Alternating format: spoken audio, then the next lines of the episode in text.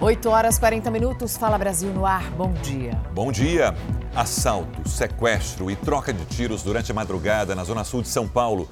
Dois trabalhadores foram vítimas de criminosos no momento em que iam para casa. Um deles foi rendido e ficou no meio do tiroteio. O outro sofreu um sequestro relâmpago na hora em que fechava o comércio.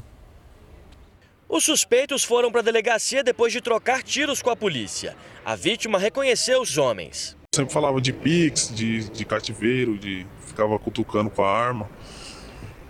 Momentos de terror. O sequestro relâmpago aconteceu no Morumbi, bairro da Zona Sul de São Paulo. A vítima saía do comércio depois de fechar o caixa quando foi rendida pelos criminosos e obrigada a entrar em um dos carros.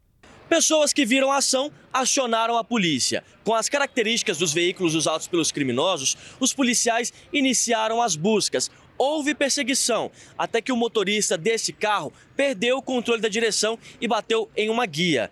O pneu ficou, olha só, destruído. Os criminosos roubaram R$ 4.800 em dinheiro, mas não fizeram nenhuma transferência porque acharam que estavam sendo perseguidos pela polícia. Aí eles falaram, desce, desce, desce, desce, desce. Aí foi uma sensação de, de liberdade total. No Campo Limpo, também na Zona Sul, dois criminosos em uma moto tentaram assaltar um motociclista e foram baleados. Um deles morreu. Eles me abordou, pediu a moto. Aí nisso que o ônibus estava na minha frente saiu, aí eles avistou os, os policiais e ó, a polícia, a polícia saiu. Efetuaram dois disparos para eles, aí eles reagiu. E eu fui pro lado da viatura. Um dos suspeitos usava mochila de aplicativo para cometer os assaltos. Graças a Deus eles me salvou aí, né? De uma. que eles falaram que ia me matar ainda. O integrante de uma quadrilha de roubo de veículos de carga foi preso depois de sequestrar um caminhoneiro. E logo depois da prisão dele, a polícia chegou a outros dois homens que também praticavam o mesmo crime. O suspeito foi preso em Itacoaquecetuba, na região metropolitana de São Paulo. De acordo com as investigações, o homem faz parte de uma quadrilha especializada em roubo de veículos de carga, como vans e caminhões. Ele teria participado de pelo menos três sequestros a caminhoneiros. O homem negou participação nos crimes, mas, segundo a polícia, ele foi reconhecido por um dos caminhoneiros sequestrados. Depois de ser resgatada, a vítima descreveu algumas características do local usado como cativeiro e isso foi fundamental para que os investigadores encontrassem o suspeito. O caminhoneiro contou que o grupo era violento e fazia ameaças a todo momento. Foram agressivos, usaram arma de fogo, a amarraram, ela ficou no cativeiro amarrada, ela foi levada ao cativeiro é, vendada. Uma das vítimas disse que teve um prejuízo de R$ 1.500. Além disso, o caminhão roubado, avaliado em 90 mil reais, ainda não foi encontrado. A polícia trabalha para identificar e prender todos os envolvidos no esquema criminoso. E horas depois da prisão desse primeiro suspeito, a polícia de São Paulo prendeu dois homens que estariam envolvidos no sequestro de um outro caminhoneiro. Segundo as investigações, os suspeitos combinaram um frete com o motorista e, quando a vítima chegou ao local, foi surpreendida e sequestrada.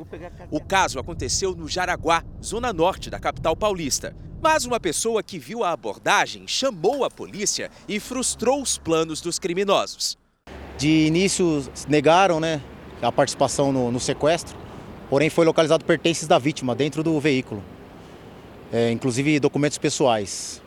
De imediato já confessaram o roubo, onde foi solicitado para, posteriormente, indicar o local do cárcere. O motorista foi libertado do cativeiro e o caminhão recuperado. A Organização Mundial da Saúde convocou para hoje uma reunião especial para determinar se a varíola dos macacos vai se tornar uma emergência global. Vandrei Pereira, nosso correspondente nos Estados Unidos, bom dia. Os casos da doença aumentaram. Pois é, hoje é um dia decisivo e os casos dispararam. Sérgio, bom dia, bom dia a todos. Até agora já são mais de 15 mil casos em pelo menos 70 países.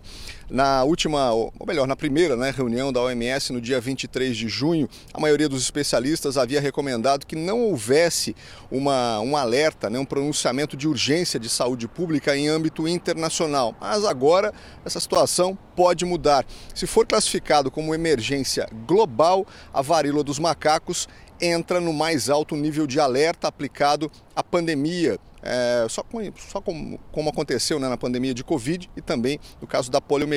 Aqui nos Estados Unidos já, são, já foram registrados mais de 2.300 casos da doença.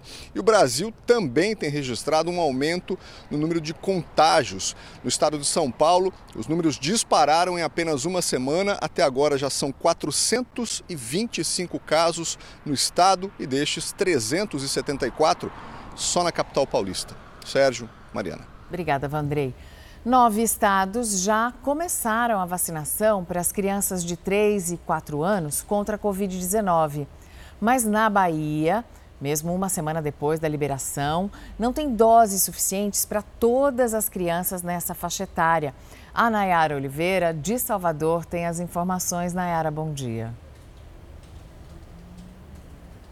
Bom dia, Mariana. Aqui na capital, as doses são suficientes, porque a adesão à vacinação infantil é baixa.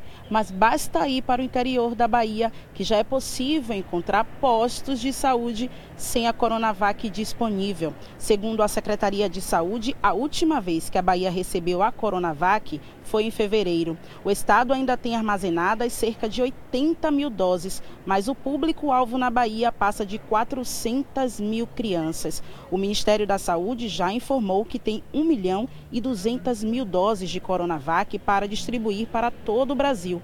Os grupos mais vulneráveis serão priorizados. O Instituto Butantan anunciou que vai encomendar insumos para produzir 10 milhões de doses da Coronavac. Sérgio, Mariana. Nayara, obrigado.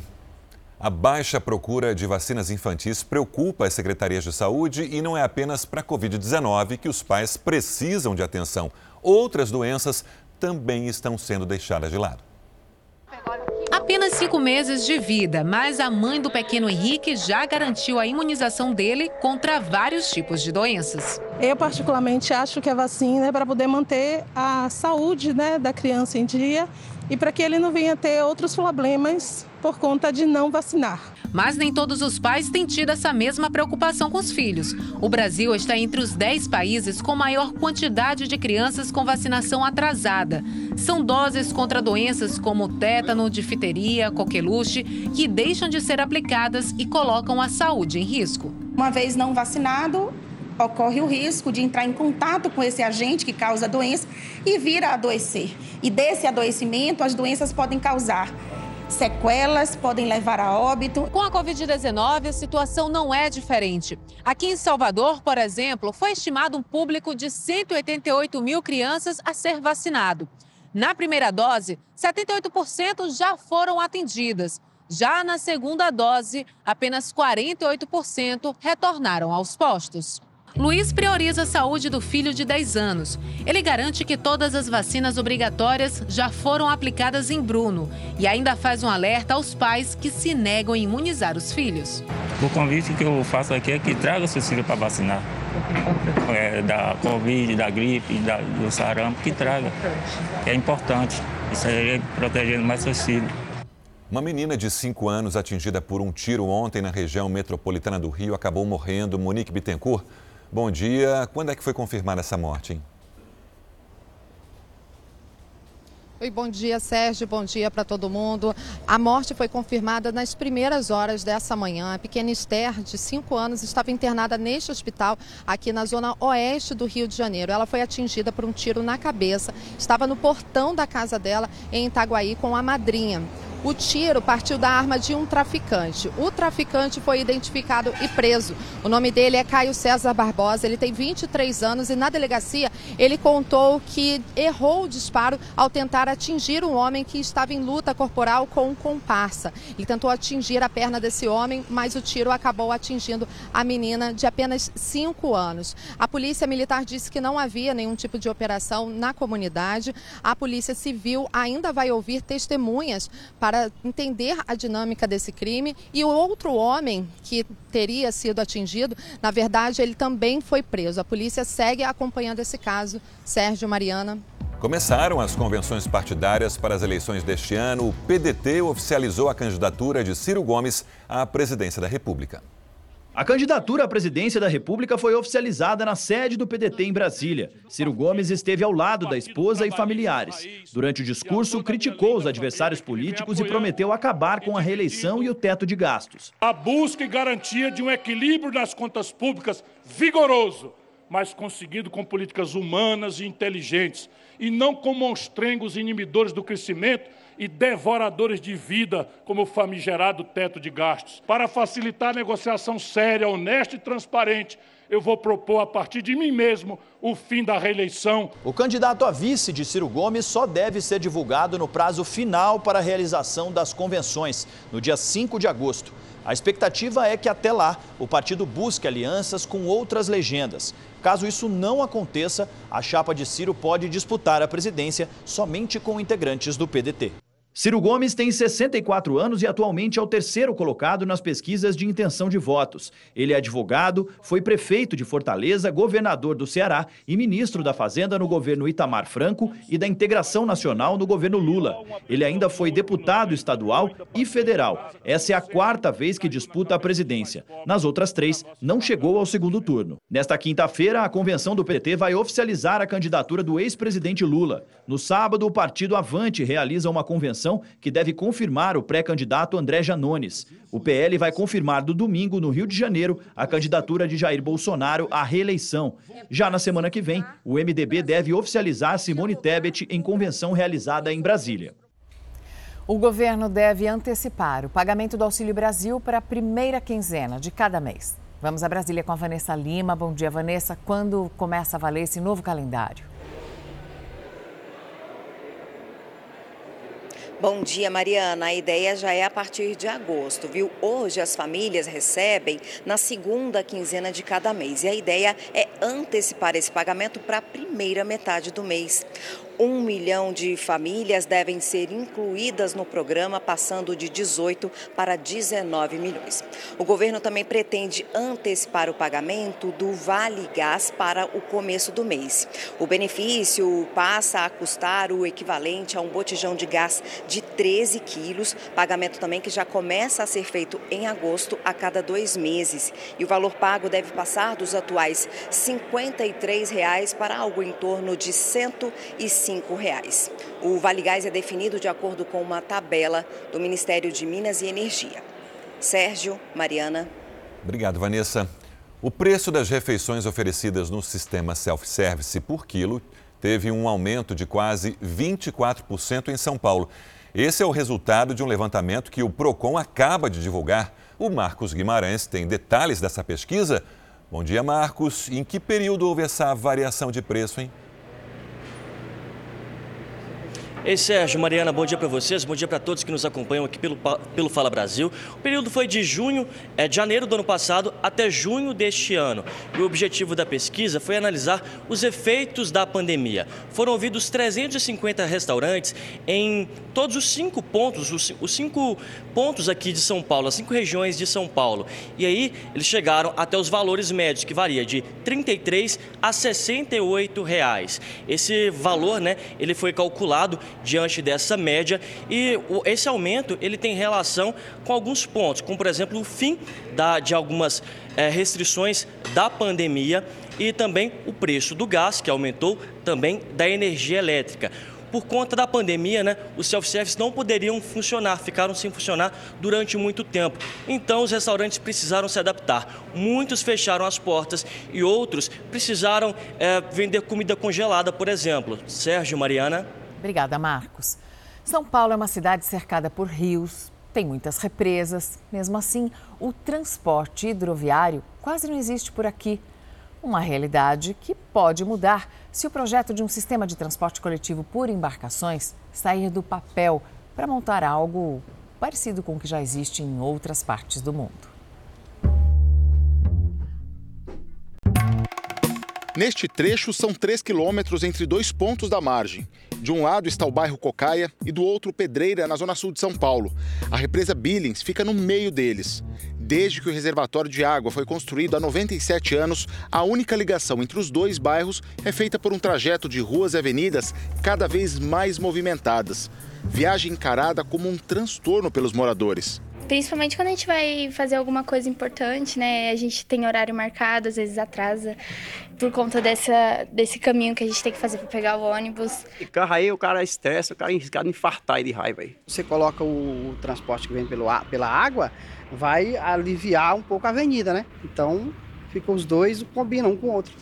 Enquanto pela água o trajeto de 3 quilômetros, por terra são 15, cinco vezes maior. A Graziele leva quase 4 horas por dia no percurso de ida e volta para o trabalho. Para vir para cá é um único caminho. Tem um acidente, trava tudo. O irmão da Cláudia mora do outro lado da represa. Ela diz que a dificuldade da viagem a faz ficar semanas e até meses sem visitá-lo. Muito tempo para chegar, às vezes eu nem acabo não indo. Há anos a população local espera um transporte pela Billings, um projeto que, segundo a prefeitura da capital paulista, começa a sair do papel. O Aquático SP, transporte público que vai levar pessoas de um lado para o outro da represa. Um sistema conectado a outros meios de transporte, como ônibus, por exemplo, e acesso feito por bilhete único. Seria muito útil, de muita valia em todos os pontos, tanto na questão de quem trabalha sai cedo e chega mais tarde, teria mais qualidade de vida, chegaria mais cedo em casa, não chegaria tão cansado. Seria bom, seria bom se acontecesse realmente. O projeto do aquático é lá de 2014 e a primeira fase de implementação está prevista para ser feita até 2024. Os detalhes do tipo de embarcação e dos pontos exatos dos portos de um lado e do outro ainda não foram divulgados mas o plano é transportar cerca de 10 mil pessoas por dia.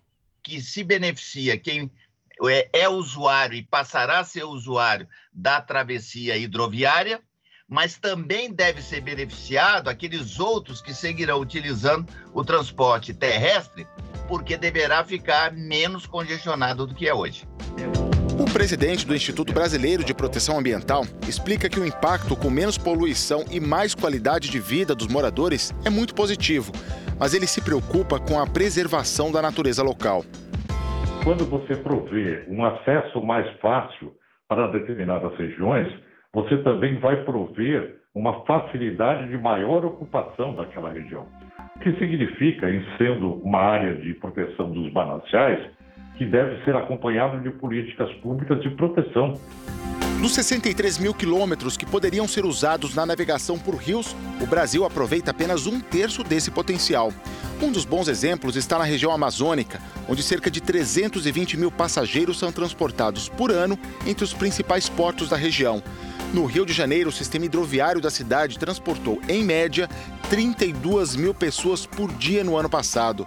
Fora do país, servem de inspiração o fluxo de embarcações nos rios Tamisa, na Inglaterra, o Sena, na França, e o complexo hidroviário de Manhattan, em Nova York.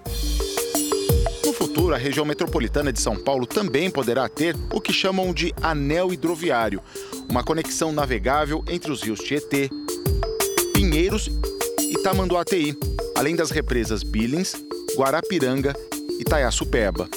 Isso traz um benefício direto para o trânsito da cidade, particularmente das marginais. Mas tem um segundo objetivo: as águas estão muito associadas à qualidade de vida. Então, certamente o olhar do munícipe, da população sobre os rios irá mudar e eu acho que isso é benéfico para a cidade como um todo.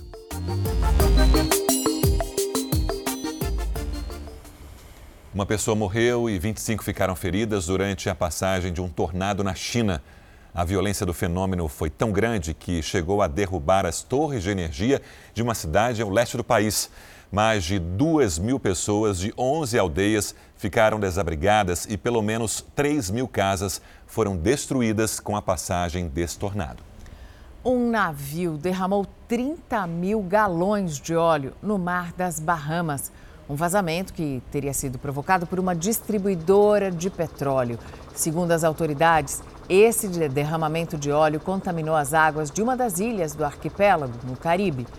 Várias equipes foram enviadas ao local para avaliar o impacto ambiental que mais esse vazamento provocou.